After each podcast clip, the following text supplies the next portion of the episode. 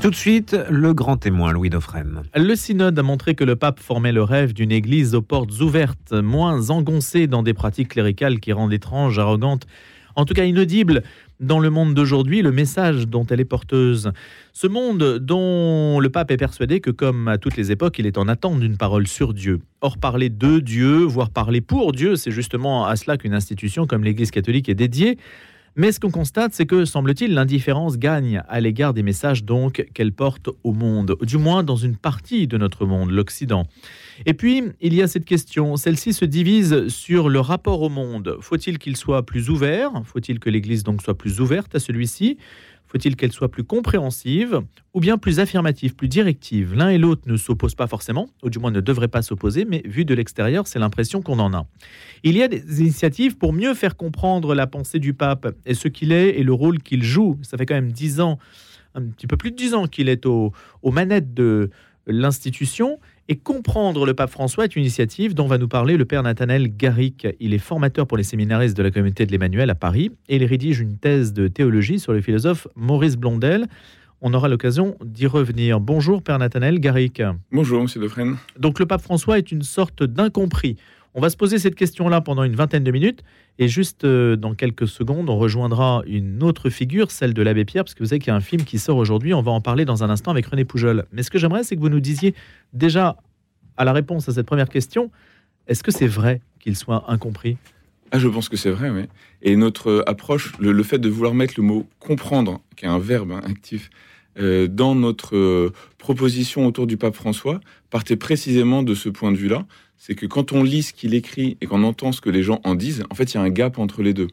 Et donc, ce, gap, il y a d'abord un, problème de communication euh, entre ce que le pape François essaye, lui, porte dans dans, ses intuitions euh, spirituelles, et puis ce que les gens comprennent. Alors oui, il a, n'y a pas que ça, il n'y a pas que ça, mais il y a d'abord un problème de communication et donc l'importance de comprendre le pape François plutôt que de s'imaginer ce qu'il aurait pu dire ou d'envisager ce que peut-être il pense. C'est parti, votre présence ici hein, s'explique par la présence, euh, il y a quelques semaines, du frère Édouard d'Ivry dominicain qui a parlé du pape François en des termes un petit peu sévères.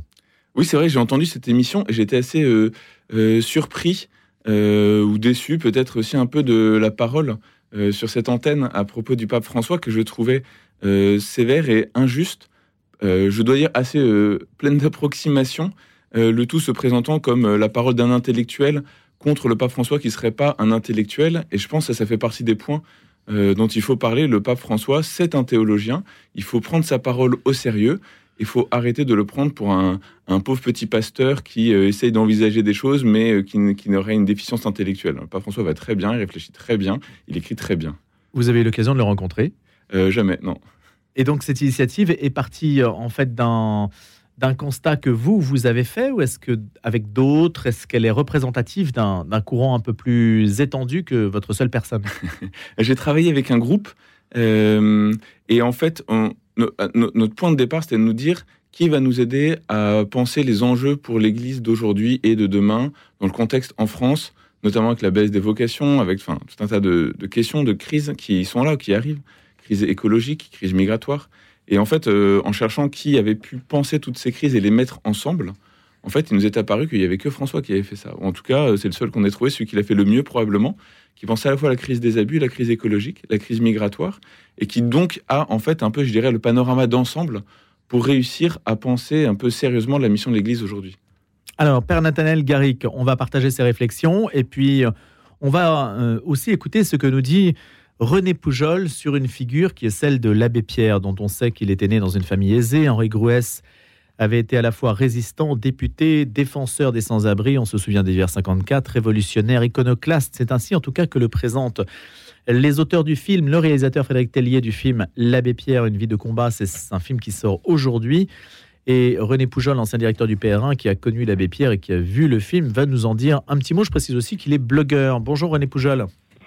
Bonjour euh, Louis, euh, une petite erreur, euh, je n'ai pas encore vu le film parce qu'il sort aujourd'hui. Ah, vous n'avez pas vu en... du matin, j'ai trouvé peu de salles ouvertes, mais j'y vais cet après-midi avant l'invitation qui m'a été lancée par votre station d'assurer la tranche 10h minuit. Donc voilà. je en parlerai ce soir, mais pas ce matin. Exactement. Bah, écoutez, c'est très bien comme ça, vous allez nous faire un petit, une petite présentation de, de l'abbé Pierre et surtout de la manière dont le monde l'appréhende aujourd'hui, du message qui peut être le sien aujourd'hui. Puis ce soir, je précise, c'est dans Écoute dans la nuit entre 10h et minuit. Vous serez en, en, spécial Abbé Pierre, si on peut dire, autour de, de ce film qui sort tout à l'heure. Donc, Alors René, vous l'avez connu, l'Abbé Pierre? Oui, moi je l'ai connu, j'ai dû le rencontrer une bonne centaine de fois. Vous savez, on n'est pas directeur du pèlerin euh, impunément. J'ai beaucoup connu l'abbé Pierre sur deux décennies, la décennie 80 où j'étais déjà pèlerin, mais comme chef de service actualité, rédacteur en chef adjoint, et surtout sur la deuxième période euh, entre, euh, disons, 1999 et, et la mort de l'abbé Pierre, où là je l'ai beaucoup fréquenté à l'époque où j'étais directeur de la rédaction de pèlerin. Alors on a l'impression, René, que Aujourd'hui, il n'y a pas de successeur à l'abbé Pierre, et donc ça veut dire, on va essayer de comprendre avec ce film, ce qu'il représente pour la société française. Alors, il n'y a pas de successeur. vous savez, j'ai fait une série de conférences quand mon livre est sorti, euh, Le secret spirituel de l'abbé Pierre, que j'avais écrit avec euh, le père Jean-Marie Viennet, qui a été le, le confident de l'abbé Pierre. Et on me posait toujours la question à, à, l'issue de ces conférences, mais l'abbé Pierre n'a pas de successeur. Alors c'est vrai qu'à l'intérieur de l'Hexagone, à la fois son héritage est bien assumé par euh, toutes les organisations qu'il a mises en place, par l'héritage sécularisé, enfin je veux dire les lois sur le logement, tout ça c'est l'héritage de l'abbé Pierre. Mais au niveau international, et je terminais toujours là-dessus, au niveau international, il a un successeur, et on vient d'en parler dans les minutes qui précèdent cet entretien. Le successeur de l'abbé Pierre, si je puis dire en toute, en toute honnêteté, c'est le pape François. On trouve chez le pape François une même admiration pour François d'Assise, et on sait que l'abbé Pierre s'est réellement converti personnellement à l'âge de, 16 ans euh, lors d'un pèlerinage à Assise. Comme François, il a un même désir d'une église pauvre pour les pauvres, comme, comme euh, l'abbé Pierre, le pape François, euh, a, fait le choix d'une vie sobre, et comme je crois l'abbé Pierre, il a cette intuition euh, d'une destination universelle du message évangélique qui nous fait aller aux frontières et qui fait que euh, on, est en dehors d'une logique de hors de l'Église point de salut ou alors on met dans l'Église des gens que l'Église parfois refuse d'y mettre. Donc moi je vois un parallèle et si vous voulez, ce qui me paraît essentiel, c'est que la portée de la parole du pape François est au moins aussi forte, alors c'est pas au niveau de l'Hexagone, mais est au moins aussi forte que celle de l'abbé Pierre à l'intérieur de l'Hexagone. Une seule question, René Poujol, et puis on se retrouvera ce soir. Et quel souvenir le plus marquant gardez-vous de l'abbé Pierre? Oh, les souvenirs marquants, j'en ai, ai, plusieurs, mais j'ai le souvenir d'un long entretien euh, à Saint-Vendry, à l'époque où je préparais un hors-série pour l'abbé Pierre, et j'avais terminé ce, grand entretien sur une question qui concernait sa sainteté. Euh, parce que je l'avais dit, vous avez une rumeur de, il y a une rumeur de sainteté autour de vous. Et je, sentais qu'il était mm, euh, vexé par ce que je lui disais, en me disant, mais je, je connais trop mes faiblesses euh, pour qu'on parle de sainteté. Et il a fini par cette phrase que je trouve absolument admirable, me disant, écoutez, si vous voulez à tout prix parler de ma sainteté, je vous dirai à, son propos euh, ce que Jeanne d'Arc disait euh, au juge qui lui demandait si elle était en état de grâce. Si j'y suis, Dieu m'y garde. Si je n'y suis pas, Dieu veuille m'y mettre. Voilà, une belle référence euh, qui attache à l'abbé Pierre en, plus pour une saveur un peu particulière. Saint-Vendry, où il vivait dans une cellule minuscule avec des, beaucoup de livres à l'intérieur, hein, je crois. Hein, oui, beaucoup de, livres et, aussi beaucoup de liens vis-à-vis de l'extérieur. Ça faisait partie des paradoxes de l'abbé Pierre. Il voulait se couper du monde et en fait, il y avait trois téléphones, un téléscripteur et, tout ce qu'il fallait pour le rattacher au monde, ce qui fait qu'il n'est pas resté très longtemps en fait à Saint-Vendry et qu'il a, il a rejoint la région parisienne où je l'ai à nouveau rencontré à de nombreuses reprises, notamment à Alfortville. Vous nous en parlerez ce soir. Merci René Poujol, ancien directeur du Pèlerin, donc entre 10h et minuit sur notre antenne spéciale Abbé Pierre consacrée à ce film qui sort aujourd'hui. Merci René. Père Nathanaël Garrick, là on a un croisement. Alors René Poujol l'a fait spontanément avant que je lui pose la question, mm. parce que je pensais évidemment vous la poser. Le pape des périphéries, ça correspond quand même à l'image aujourd'hui, à ce que le monde recherche et attend peut-être d'une figure de l'Église. On voit très bien avec l'abbé Pierre. Oui, certainement. Et on voit aussi que, donc, comment l'abbé Pierre, euh, personnalité préférée des Français pendant des années. Et je pense effectivement l'abbé Pierre, euh, il incarnait cette, euh, cette église pauvre pour les pauvres, hein, comme on vient de l'entendre qui est en fait une intuition très forte pour le pape François, qui reçoit de François, mais qui reçoit aussi de l'Église d'Amérique latine. Vous savez que le pape François a été beaucoup reçu du ce qu'on appelle le document de Medellin. Il y a eu plusieurs euh, réunions de l'épiscopat sud-américain euh, dans les années 60-70, et donc euh, notamment ce, cette rencontre de Medellin où il y, a une, il, y a une, affirmation qui est ce qu'on appelle l'option préférentielle pour les pauvres. qui dit que l'Église, elle doit avoir le souci en particulier, en priorité pour les pauvres, que pour une part, on pourrait dire c'est pas évident, peut-être que Jésus n'a pas cessé de le dire, et en même temps, il y a un moment où ça rentre un peu dans l'enseignement de l'Église à Medellin, euh, donc euh, en Amérique du Sud, pour ensuite être élargi à, l'espace de l'Église. Effectivement, et pour le pape, c'est vraiment quelque chose de, c'est une idée cardinale, on peut dire une Église pauvre pour les pauvres, et de mettre les pauvres au centre de la vie de l'Église. Qu'est-ce qui fait qu'en France, du moins, euh, Père Nathanaël Garrick, l'abbé Pierre n'avait même pas besoin de parler pour être compris, et que le pape, quand il s'exprime apparemment, n'est pas immédiatement compris? Alors que René Poujol nous a dit qu'il était euh, en quelque sorte son successeur. bah, l'abbé Pierre était français, donc il n'y avait pas tellement de, problèmes culturels, si je puis dire, déjà, entre euh, l'abbé Pierre et puis le reste de la France. Je pense que ce qui caractérise le pape François euh, et qui en fait quelque chose, quelqu'un d'un peu singulier peut-être pour nous, si je puis dire, donc d'abord c'est qu'il est sud-américain, et là je viens de faire une référence à l'église sud-américaine, Medellin. Il y aurait d'autres références à, évoquer, et qui fait qu'effectivement qu'il arrive avec ben, un point de vue, un regard euh, des références culturelles qui sont assez différentes et des références théologiques. Alors, il a deux théologiens, euh, on peut dire euh, Lubac et puis Congar, qui sont donc des, théologiens français importants pour lui. Mais au-delà de ça, il y a aussi toute une sphère culturelle sud-américaine que nous ne maîtrisons pas en France, faut le dire un peu simplement. Voilà. Et puis, je pense d'autre part, c'est aussi vraiment un fils de Saint Ignace, un jésuite au sens pur du terme, si je puis dire. Vous savez, il était il était formateur pendant euh, une vingtaine d'années pour les, novices jésuites, donc pour les, jésuites en formation. Et le cœur de euh, son travail, ça a été de réentendre le charisme de Saint Ignace pour essayer de le vivre dans la compagnie aujourd'hui euh, quand il était donc formateur, puis après provincial. Mais c'est pas ça qui fait qu'il est mal compris. Bah pour une part, je pense que si. Ah bon? Parce que je pense que nous sommes peu habitués à avoir une parole jésuite qui soit allée aussi loin dans la compréhension de ce que pense Ignace, de ce que veut Ignace. Et vous savez que, euh, en fait, euh, habituellement, les, jésuites ne sont pas évêques. Et donc, euh, lui, il est, bon, il a quelques-uns maintenant, mais lui, non seulement évêque, il est pape. Et donc, il est appelé aussi par, par son héritage spirituel, voyez, et puis par, par sa mission, en fait, à manifester, me semble, un peu ce charisme ignatien, ce charisme jésuite, pas que dans l'enseignement, mais aussi dans le gouvernement. Et je pense que nous, on a plus vu des, enfin, les grands jésuites en France, c'est plus des enseignants en fait. Mais là, on a un, un gouvernant jésuite. Et ça, je pense qu'on n'est pas habitué.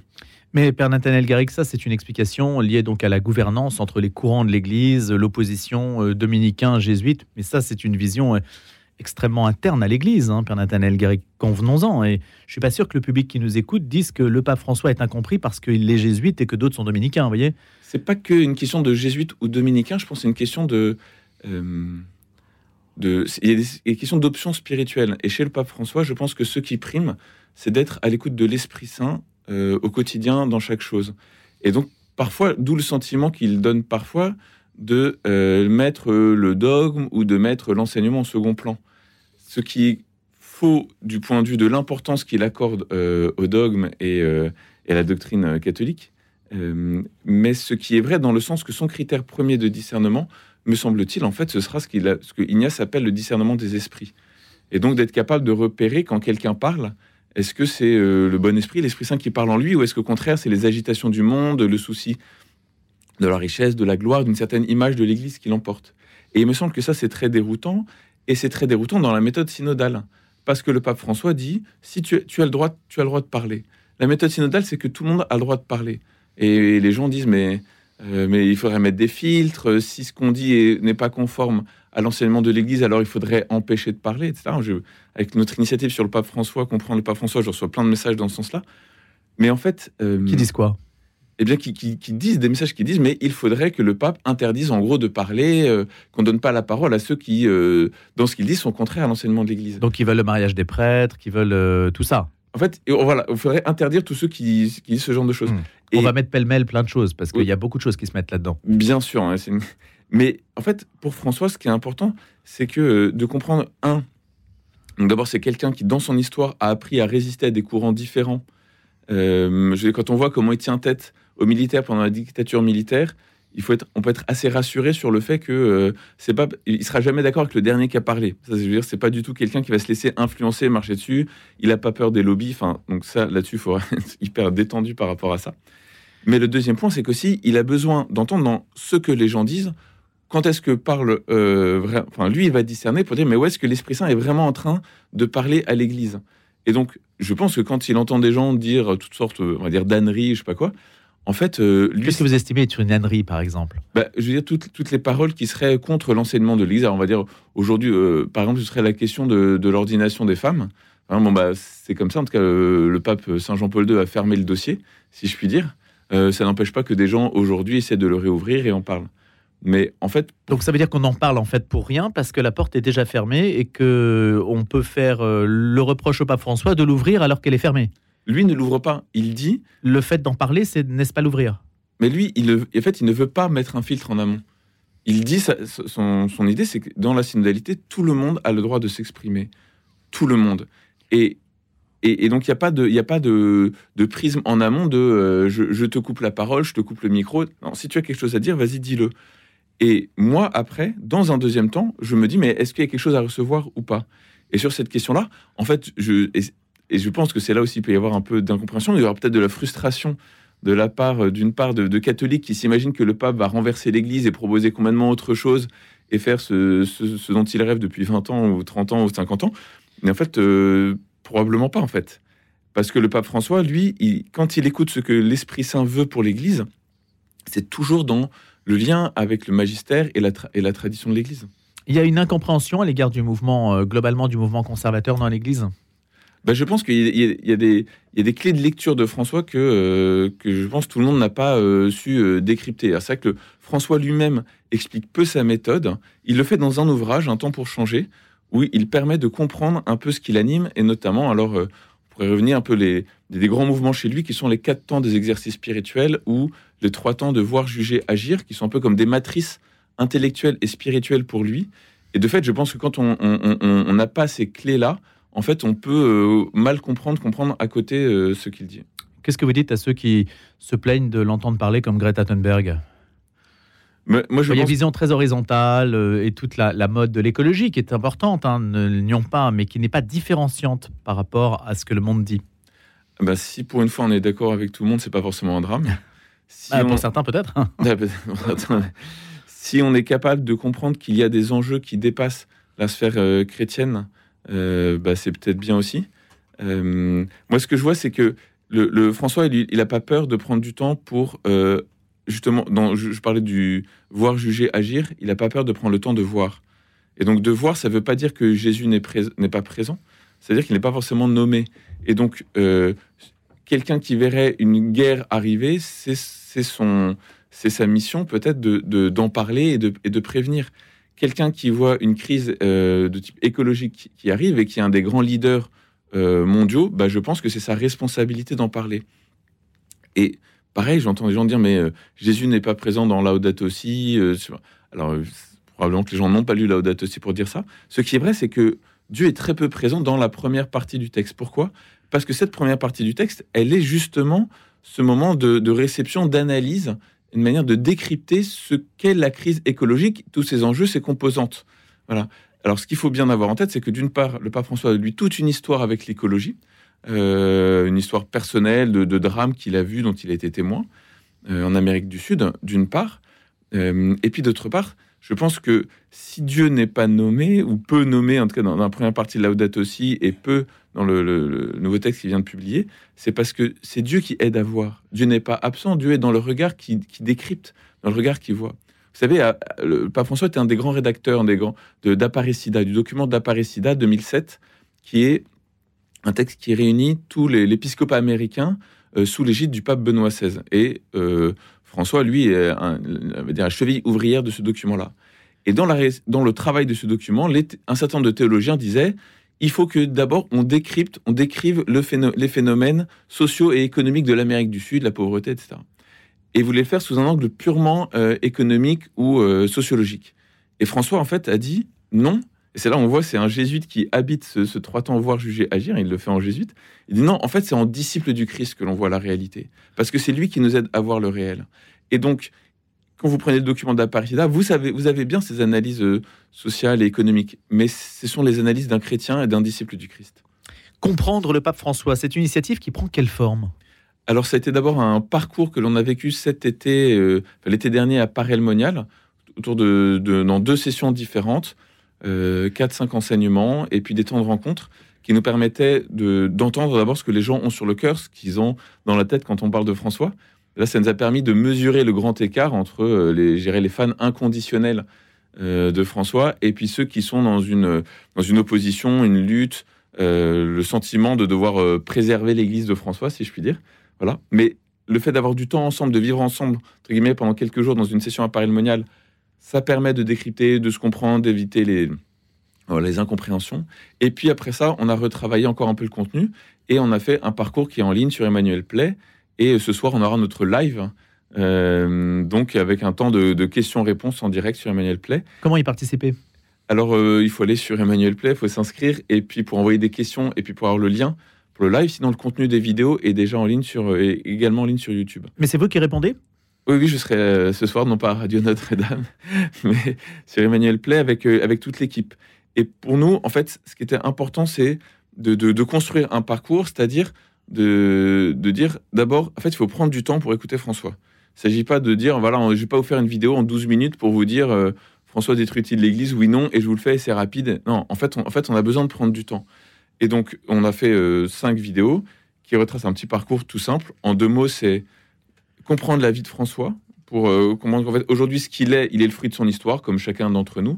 Deuxièmement, la clé, c'est quand même le discernement spirituel. Et donc, comment est-ce que lui présente le discernement des esprits? Troisième clé sont les quatre principes qu'il met en œuvre. Donc, euh, quatre principes qui sont à la fois, euh, qu'il explique dans Evangelii Gaudium, qui sont à la fois des principes euh, spirituels et puis des principes de doctrine sociale. Quatrième temps, c'est la question du changement, comment François est un pape du changement. Et dernier temps, c'était la synodalité ce soir sur Emmanuel Play. Donc, à quelle heure, Père Nathanaël Garrick 20h30. 20h30. Ça prend combien de temps de parler de François? Vous pouvez garder un public comme ça pendant 2-3 heures? Là, on a une heure et demie, mais euh, moi, je, enfin, je peux en parler une journée, en fait. Vous avez l'habitude? Oui, oui, oui. Et vous êtes sollicité?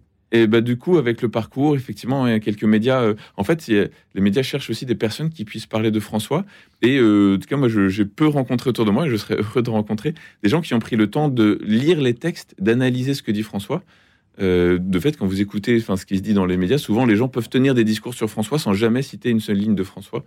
Et euh, je pense qu'effectivement, on a besoin de, prendre le temps de lire ce qu'il dit. Il y a une forme d'injustice à corriger. Est-ce que l'institution vous relaie dans cette initiative-là, comprendre le pape François? Alors, euh, la communauté de l'Emmanuel, oui. Et puis les, enfin, les, les, médias un peu officiels, oui, oui, tout à fait. Mais parce qu'on pourrait se dire que c'est une priorité aujourd'hui, dans le cadre du synode, que déjà la parole institutionnelle soit bien comprise, vu l'état de l'Église en France et les désaccords qu'il y a pu avoir entre certains évêques qui ont été euh, en particulier euh, euh, amenés à quitter leur poste. Vous voyez, il y a quand même un climat de crise qui permettrait de, bien sûr, le résoudre. Mais peut-être qu'on a, on a, on a, besoin encore de plus de temps aussi entre nous pour, bah, pour enfin, comprendre ce qu'est la, oui, la synodalité quand François dit la synodalité, il faut commencer par mettre à la porte nos idéologies. En fait, il y a tout un travail en amont pour rentrer hmm. dans la pensée de François, qui est d'analyser mes propres idéologies. Avec quoi, moi, j'arrive ce matin au micro de Radio Notre-Dame? Avec quoi est-ce que nos auditeurs écoutent l'émission? Euh, Voilà, euh, l'Esprit Saint nous aide à laisser à la porte nos idéologies. Merci beaucoup, Père Nathanaël Garrick. Et donc, comprendre le pape François dès ce soir sur Emmanuel Play avec toutes les questions et les réponses que vous aurez à ces questions grâce au Père Nathanaël Garrick de la communauté de l'Emmanuel où il forme les séminaristes. Merci d'avoir été notre invité ce matin.